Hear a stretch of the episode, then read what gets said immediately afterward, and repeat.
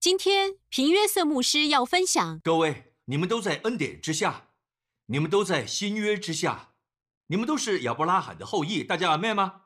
你现在不是正经历你你无法无法呃无法解释的事，你需要启示，就是现在的你看见看见神的应许成就你经历一些事，满有恩宠，你处于。处于祷告蒙应允的过程，你很高兴。今天晚上我要跟那些仍在挣扎的分享，或许是你未得医治的慢性病，有些呃有些症状挥之不去。好，只要你还活着，OK，你就会经历试验。试验不代表你与神关系不好，不代表你犯了错。使徒保罗也面临试验，大家明白吗？但有些事是神不要你经历的，就是基督以拯救我们脱离的。一起来看这节经文，《加拉太书》三章十三节，大家熟悉的经文，有些人甚至都会背。基督既为我们，我们一起来读：基督既为我们成了咒诅，就赎出我们脱离律法的咒诅，因为经上记着，凡挂在木头上都是被咒诅的。这便叫亚伯拉罕的福，因基督耶稣可以临到外邦人，使我们因信得着所应许的圣灵。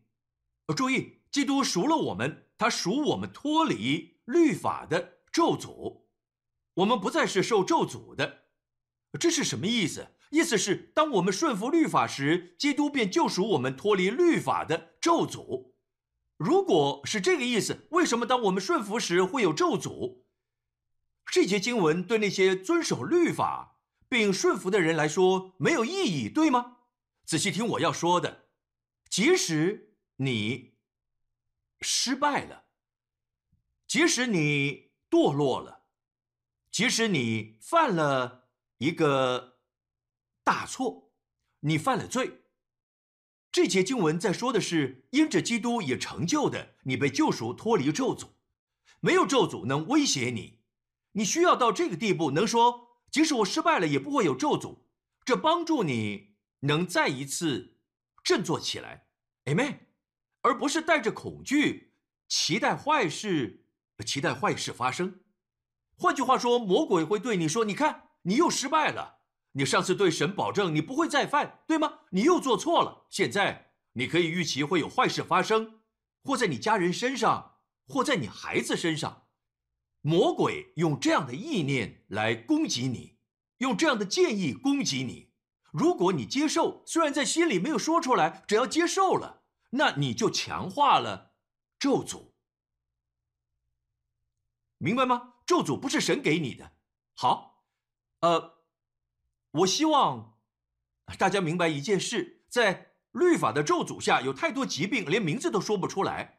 我要跟大家分享一件从九零年代就开始分享的事，就是关于两座山的启示——基利新山和以巴路山。但今天我要跟大家分享神给我的新启示。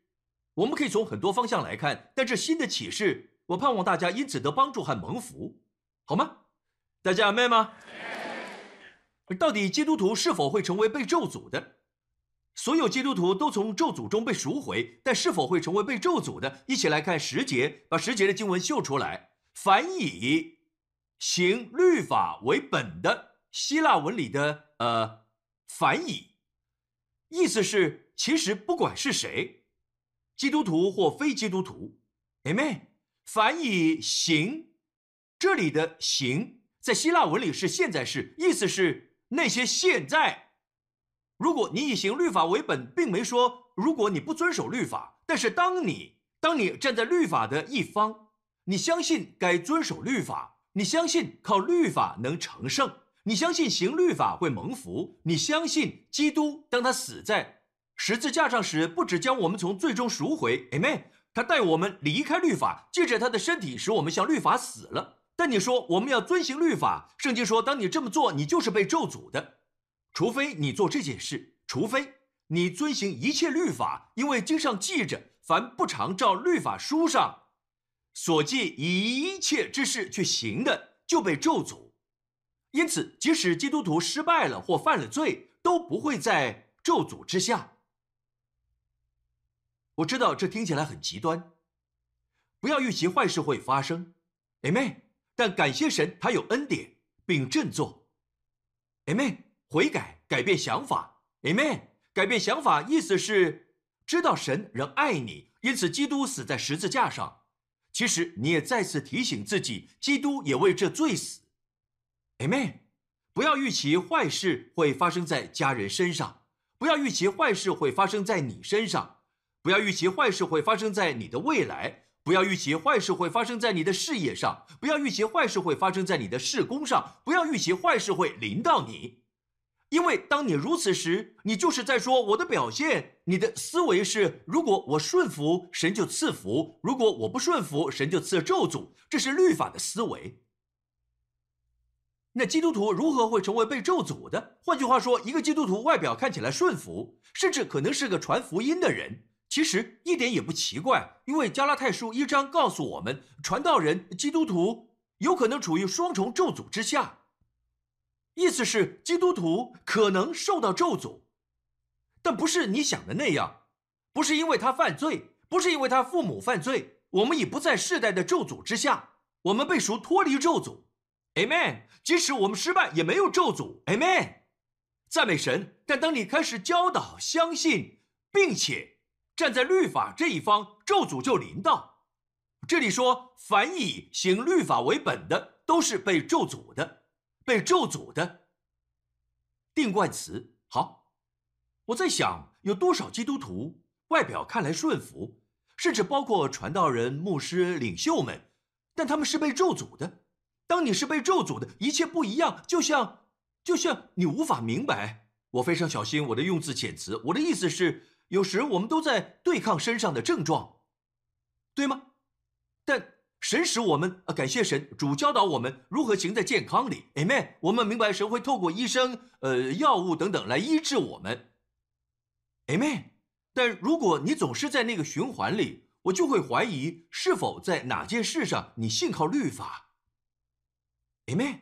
大家可以想想这一点，对照就是看这里，看十节前的经文怎么说的。正如亚伯拉罕信神。这就算为他的义。亚伯拉罕生在神赐下十诫之前，他蒙福，他没有律法要遵守，但他是蒙福的。一起看第八节，并且圣经既然预先看明，神要叫外邦人因信称义，这就是为什么屏幕师如此强调你是因信称义，不是因行为称义，你是神的公义，这是凭信心得着的礼物。为什么？因为神，并且圣经既然预先看明，神要叫外邦人因信称义。就早已传福音给亚伯拉罕说，万国都必因你得福。这里的重点是因信称义和得福。下节经文说，下一节可见那以信，这里的重点不是我们以为的医治的信、丰盛的信，重点是因信称义。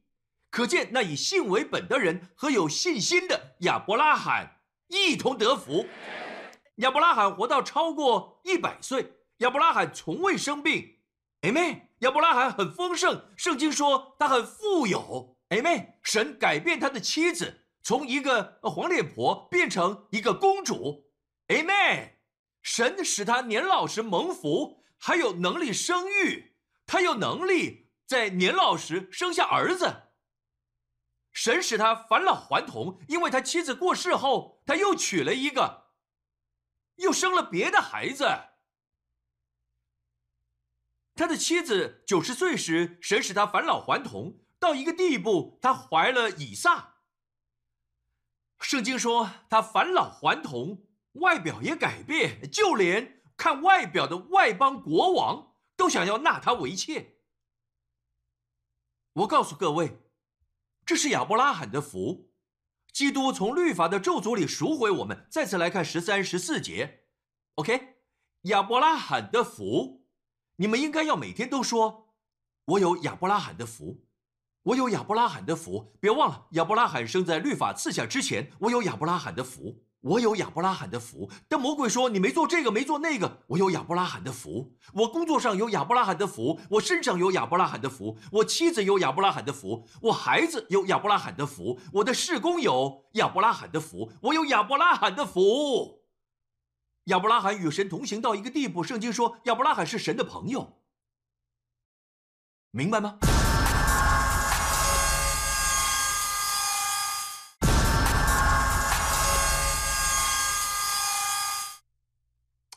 好我们一起来看这两座山一起来看生命记二十七章。这里说摩西和以色列的众长老吩咐百姓说你们要遵守我今日所吩咐的一切诫命回到律法时代赐下律法的时候，OK，呃，不是颁布律法的当日。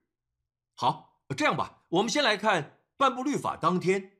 出埃及记二十章，出埃及记二十章是第一次看到完全的十诫，神说话，他这样说，就在这一章的最后。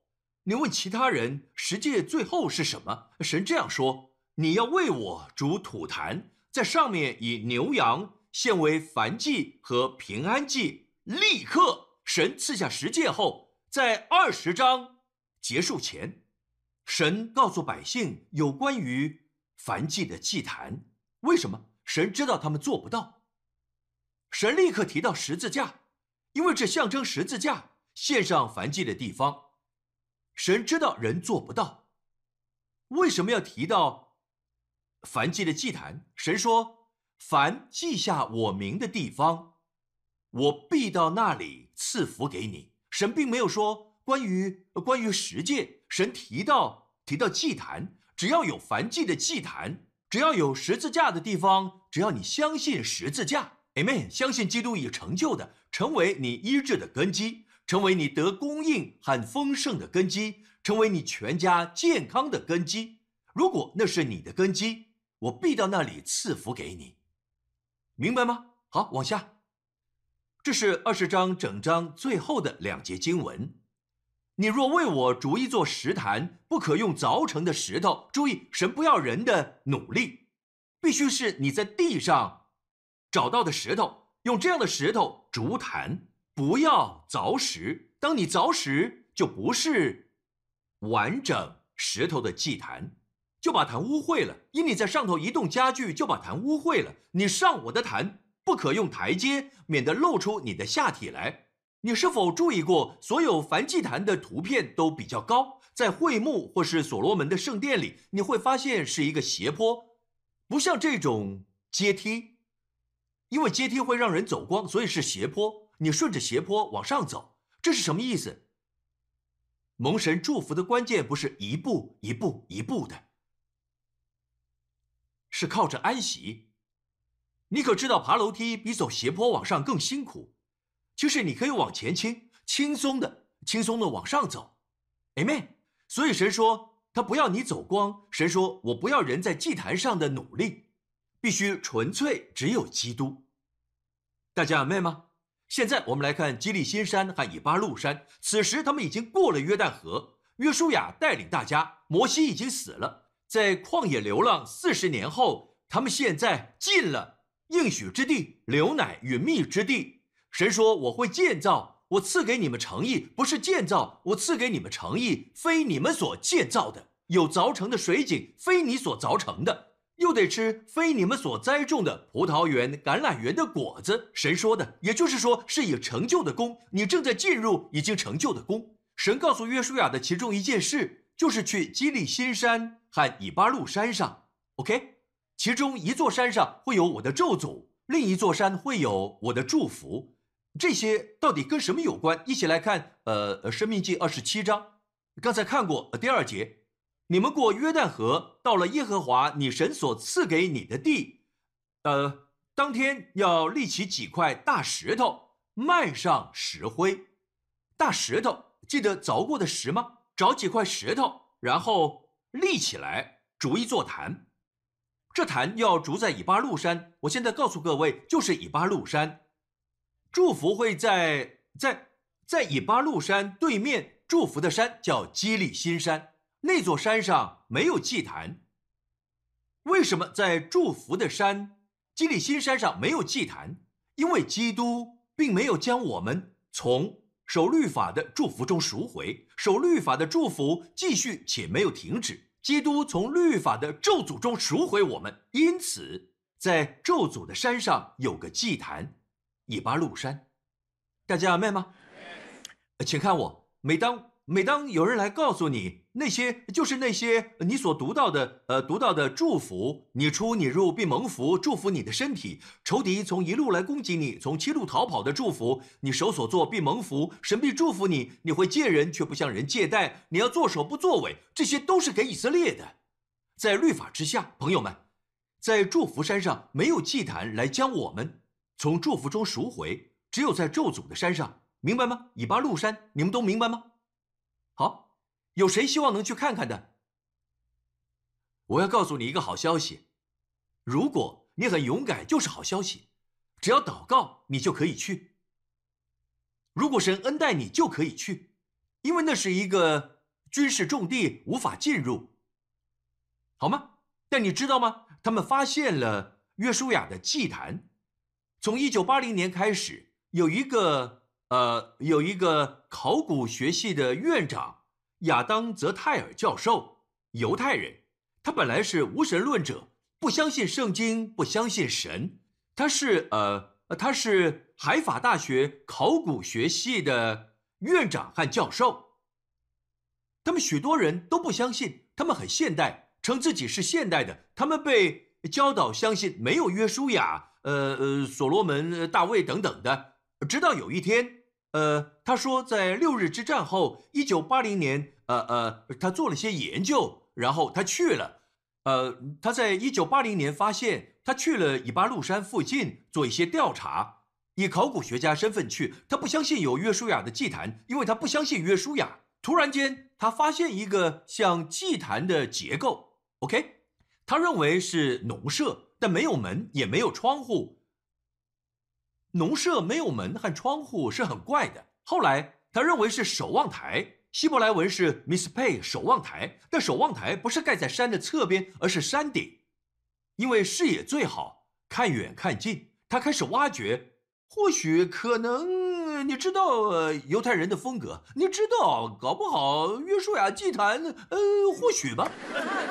如果你听过犹太人说话，他们喜欢这样说，他们开始挖掘。祭坛呃发现了骨灰，他们去研究骨灰，结果发现不是野生动物的骨灰，而是圈养的动物，是绵羊，呃呃和呃山羊的骨灰。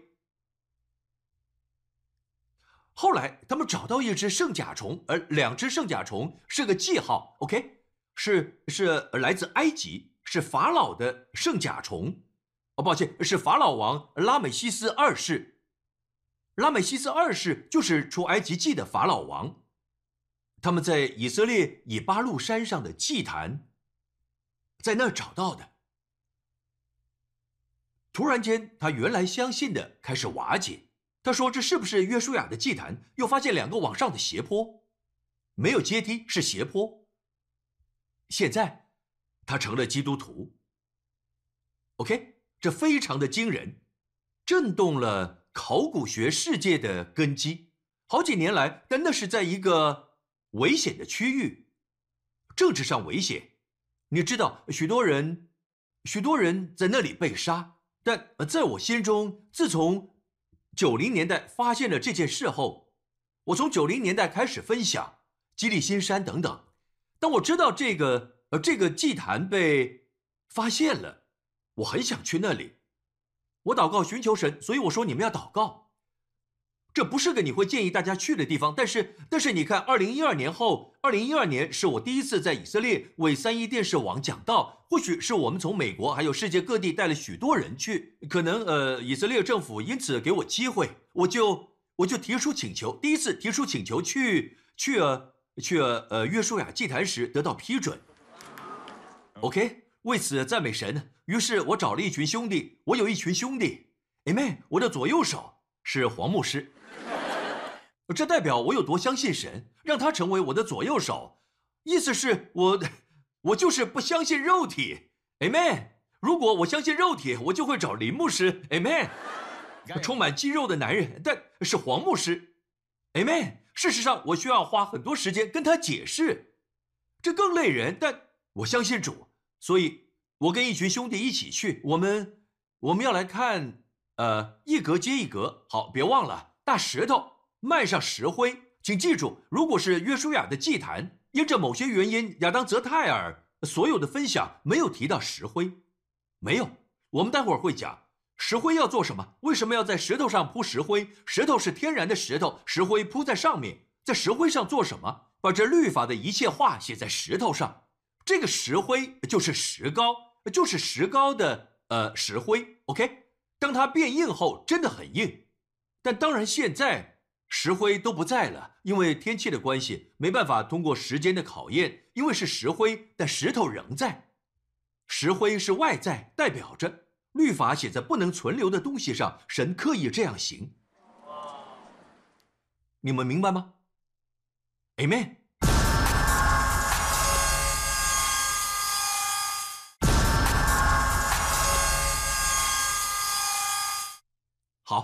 大石头漫上石灰，石灰还没干，把这律法的一切话写在石头上。你过了河，可以进入耶和华你神所赐你流奶与蜜之地，正如耶和华你列祖之神所应许你的。第一张祭坛的图片是派翠克和汉德拉设计的，我们的会友前几天做的。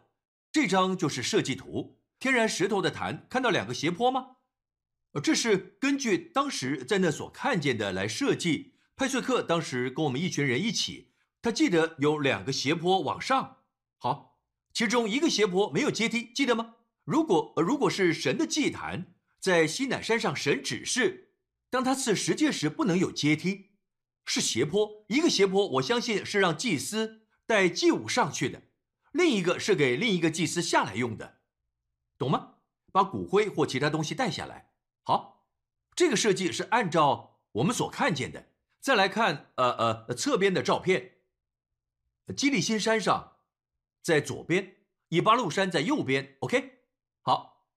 一开始有安全人员，当然必须由军队带我们进去，所以他们无法保证能带你进去。其实他们说已经到了地点，还要我们再等最终的许可。感谢神，终于批准了。这是我们边走边看到的。看到呃约书亚的祭坛吗？好，看不见，我们会帮助大家。呃，看一张近一点的。好，呃，这是边界，看得到中间约书亚的祭坛吗？在中间，看到了吗？看到斜坡了吗？看到斜坡了吗？两个斜坡。好，再呃，再回到刚才的照片。好，再回到真的祭坛，看到了吗？这些都是我们照的照片，都是我们照的。我看到的当下就开始往前跑，记得吗？我开始跑，我们都开始跑，有钟牧师、林牧师都开始跑。我不记得黄牧师有没有跑，反正就是我，我太兴奋就开始跑，跑到祭坛旁。下一张照片，谢谢。这是我站在祭坛上，右边的是黄牧师。没错，每次他看起来都像在跳舞。OK，这个 就是祭坛。OK，我想告诉大家，我在那里。找到了什么？因为我知道我要找什么。我在石头缝隙中寻找，顺便告诉大家，全都是完整的石头，完整的石头，未凿过的石头。当我寻找时，猜猜我看到什么？我非常兴奋，就叫所有的牧师过来。我们拍了一段影片，但声音不清楚，所以我让大家看照片。我在祭坛上看见这个，只有一小块，那是什么？石头上那是什么？石膏，非常好。这就是圣经讲的石膏，现在已经变硬，其实是很难找到的。因此可以想象我找到石膏时有多兴奋，对吗？我要给大家看一个短片，呃呃，我们的旅程，基利新山祝福的山，以巴路山。几年前，我跟牧师同工们是去年吗？去年，去年我们去了，特别的要求，我请求去到以巴路山。咒诅的山，因为他们发现约书亚的祭坛。约书亚盖着约书亚的祭坛，在他们宣布咒诅后，他们发现了祭坛。我很想看看祭坛，但他们一个月只允许一次，你无法知道，因为是危险的区域。我提出请求，因为我在基督教电视台讲道，带了许多人到以色列，他们特别恩待我。呃，军人陪着我们，牧师们和我。约书亚的祭坛在以巴路山上，有未凿的石头，完整的石头，筑起的，也就是说没有经过人手凿过，都在这里。当时的。好，我还要跟大家分享的充满大能。往下看《生命记》二十七章，时间关系，我不想呃夺走神给的启示，新鲜的启示，记得吗？我刚提到的。好，待会儿一定会讲到。当日摩西嘱咐百姓说：“你们过了约旦河的人都要站在基利心山上为百姓祝福。”基利心山上有六个支派：西缅、利位、犹大、以撒迦、约瑟、便雅悯。你是否注意到以法莲和马拿西不在这儿？因为这两个支派其实属于约瑟，因此约瑟出现在这儿。便雅悯，六个支派的人都要站在以巴路山上宣布咒诅。流便、加德、亚舍、希布伦、但、拿弗他利。几年前我发现一件事。就是在基利新山上的人，祝福是为百姓祝福，但十三节的咒诅没有提到百姓，只有咒诅。立刻你就看见神的心，即使咒诅是要临到人的，对吗？神一点也不想咒诅百姓，但祝福又提到为百姓祝福，看到了吗？好，最新鲜的，默想时领受的。我在默想这两节经文，主让我看见过去几年分享这篇信息时从未看见的。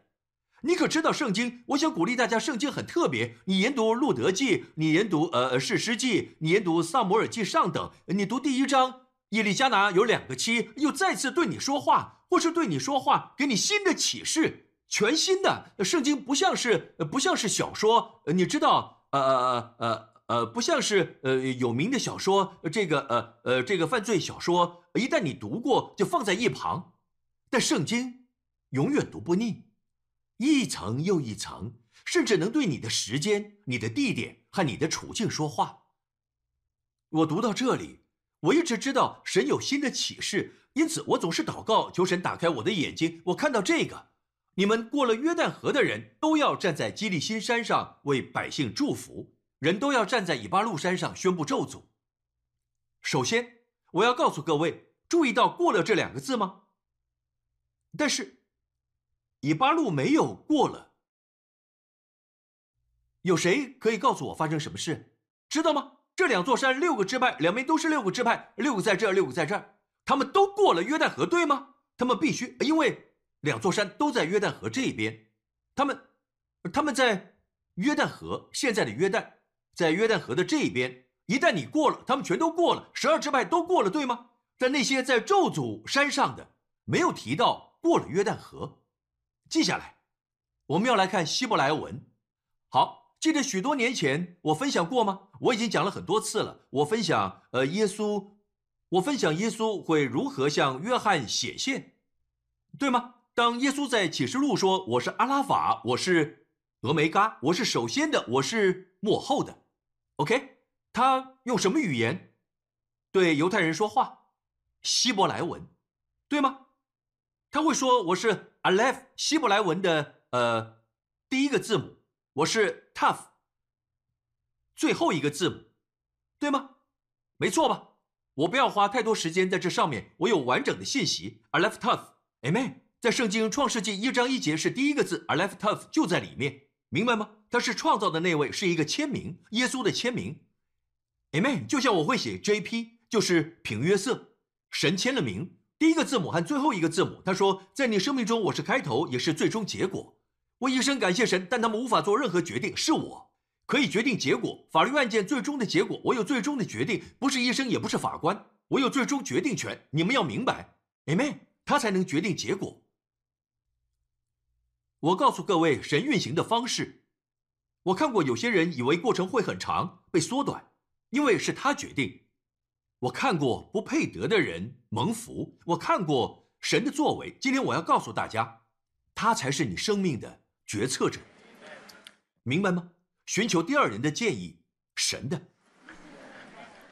阿妹。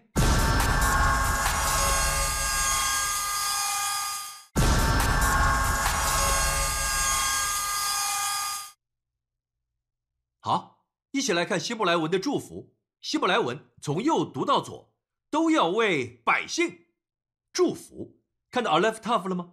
看到 Aleph Tav 了吗？这无法翻译。许多年前，我问一个犹太人：“这这是什么意思？”呃，他说：“一个记号，一个记号。什么记号？这是耶稣的签名。”Amen。换句话说，讲到祝福，在为百姓祝福前，英文圣经是为百姓祝福。在这中间讲到谁在祝福？因着某人，百姓得祝福，不是遵守律法，是耶稣。因为耶稣，Amen，我们得祝福。大家 Amen 吗？OK，好。你们以为只有一个 a l e f t o f 对吗？同一节的祝福往下，这里说你们过了约旦河，这中间有一个 a l e f t o f。我刚才请大家记住过约旦河什么意思？一旦过了约旦河，你就不在旧土地，而是新土地；不在死亡之地，而是复活之地。记得，当以色列过了约旦河后，神告诉他们拿十二块石头代表以色列的十二支派。神说：“拿起石头放在另一边，拿这些石头取代原来的十二块。”换句话说，基督的死，亚登意思是，呃呃，河流进入审判。当耶稣被钉十字架时，我们都十二支派，我们全部被钉十字架，与他同死。我们首先的我老我总是呃呃带来麻烦的被钉十字架了，但神并没有停在这里，神并没有停在死亡。当耶稣从死里复活，Amen。现在十二块石头被拿出来了，放在另一边，意思是什么？我们都从审判的河里与他一同复活了。受洗象征的就是这个，我们都在复活之地。因此，圣经说要活得像你与基督一同复活。你是复活的活人，你不会面对死亡。一个基督徒若心跳停止，他是睡着了，他不会再死。我们已经穿越死亡，进入生命。死亡在我们身后，不只是死亡在我们身后，咒诅也在身后。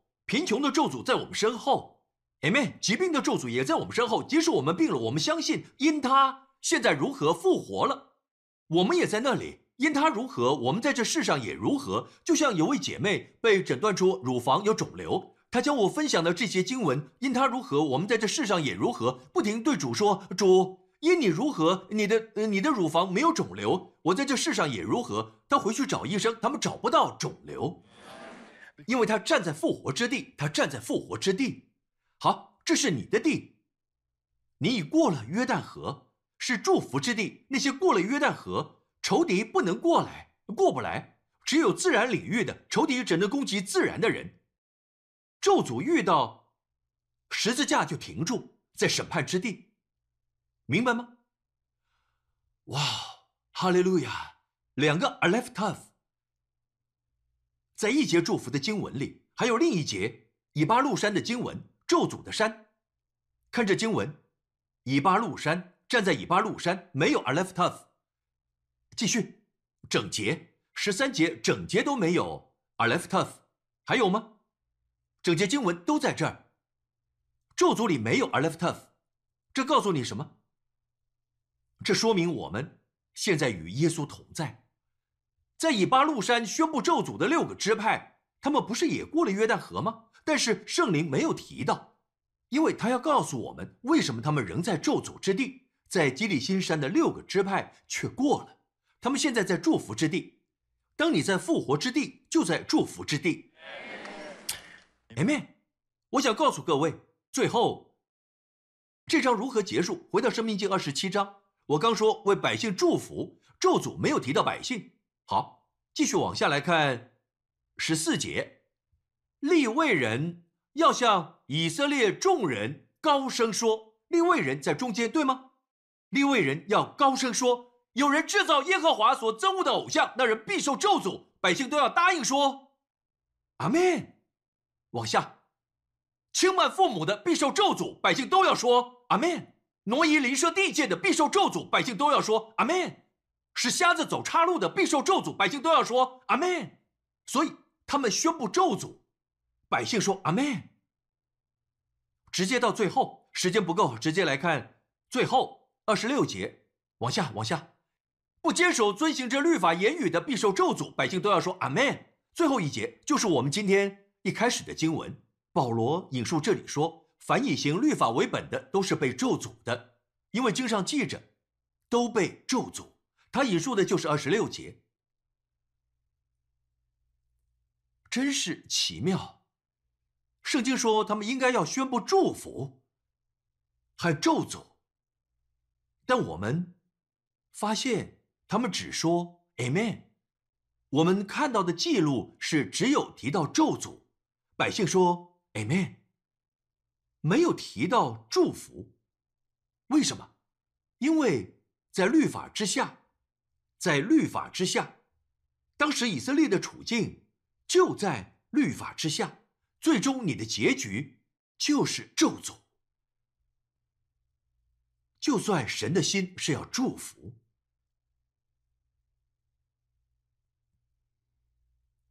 感谢神有加拉太书三章十三节，基督赎出我们，脱离律法的咒诅。阿门。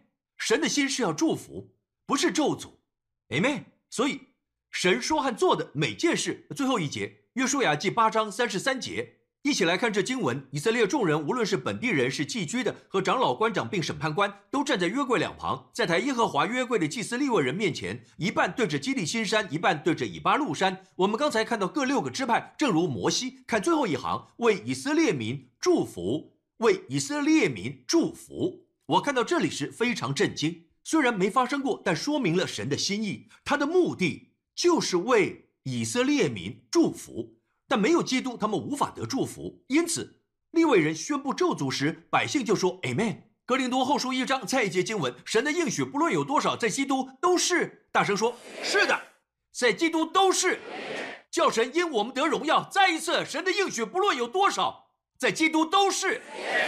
借着他也都是叫神得荣耀。当你说 Amen，神得荣耀，他得荣耀。你知道，当有人说这应许是给以色列的，不，神所有的应许在基督里都是是的，借着他都是 Amen 的。Amen。当你对祝福说 Amen 时，就会蒙福。Amen。每当你听到一些信息，觉得很好，是神的祝福，就说 Amen。神得到荣耀，你得到祝福。当有人说圣经说说呃呃呃长寿，他们当时活到一百二十岁，就连一百二十岁都是神宣布审判的结果。神说我的灵不永远住在他里面，他的日子还可到一百二十年。即使如此，我们以这为目标，Amen。但有人说这不是给你的应许，是以色列人的。嘿，这是在以色列人出现前，在亚伯拉罕之前。总之，神所有的应许，圣经里所有就是所有，所有包括地图。神所有的应许在基督里都是是的，记着他都是 Amen 的。千万别忘了，别让任何人告诉你是有些物质的祝福是给以色列人的，不是给我们的。就说所有，神所有的应许在基督里都是是的，记着他都是 Amen 的，叫神得荣耀。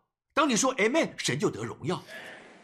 可怜的以色列人在律法之下不能对祝福说 Amen，他们从未宣布祝福，应该要，却从未说出来，因为在律法之下，神要显明，只有，只有咒诅，没有别的。我们已不在律法之下了，而在恩典之下。请大家起立赞美神，耶稣，感谢你。如果你还没得救，还未得着罪的赦免，我要你现在。用简单的信心转向主耶稣说：“主，我相信，我相信你是祭坛朋友，他是燔祭，他是十字架上的平安祭。我们有更好的祭坛，Amen。当神设立祭坛时，象征了神心里想的。祭坛是视觉的指示，十字架是实体现实，祭坛是缩影，十字架。”是实体，Amen，朋友，在十字架，基督从咒诅里赎回我们。许多年前，我问了一个问题：如果耶稣被石头打死，他会流血，流血就能够洁净我们的罪，因为圣经说我们的罪因耶稣的血得赦免。用石头打死是以色列当时首要的刑罚，但圣经说，早在十字架刑罚出现前，大卫在诗篇二十二篇已预言弥赛亚会被钉十字架。他为什么一定要死在十字架上？因为凡被挂在木头上的，都是被咒诅的。如果他只被石头打死并流血，我们都会得救，但不会从咒诅中被赎回。但是当他被钉十字架，他赎回我们脱离贫穷的咒诅，还有疾病的咒诅，脱离精神忧郁的咒诅。Amen。脱离付出许多，最后却所剩无几的咒诅，脱离凡你经手的都出错的咒诅。Amen。变成你经手的都丰盛。Amen。从一条路来攻击你的，从七条路逃跑。Amen。神，神把你放在祝福之下。Amen。会有挑战，让这些挑战是因你为耶稣做见证而产生，你见证他的恩典。有时候我们经过低谷。但感谢神，我们带着他的恩典经过。大卫说，他行过低谷时不是一个人，你的杖和你的杆都安慰我。是谁带着杖与他同行，保护他远离野狼们？还有杆是牧羊人，因为你与我同在，你与我同在，朋友。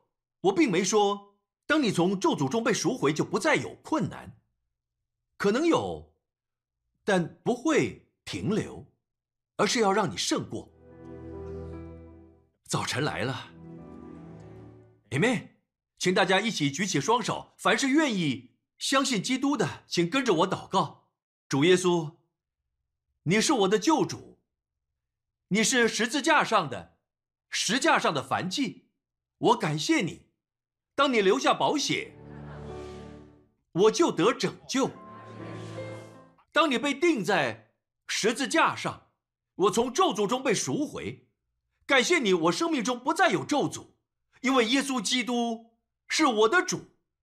当你从死里复活，我与你一同复活，在你里面。我现在在复活之地，我已经过了约旦河，我站在祝福之地，我出我入，都必蒙福。我在这城里蒙福。我在这国家里蒙福，无论我去哪都蒙福。凡我经手的每一个任务都蒙福，我的孩子蒙福，我的身体蒙福，我蒙福。就算面临征战，仇敌从一条路攻击我，他们带着混乱离开，从七条路远离我。Amen。主会使我作首，不作为，我蒙福，我会借人，必不借贷，我是作首的，不是作伪的。天父感谢你，我是得胜的，不是失败的。天父感谢你，我蒙福，蒙福，蒙福。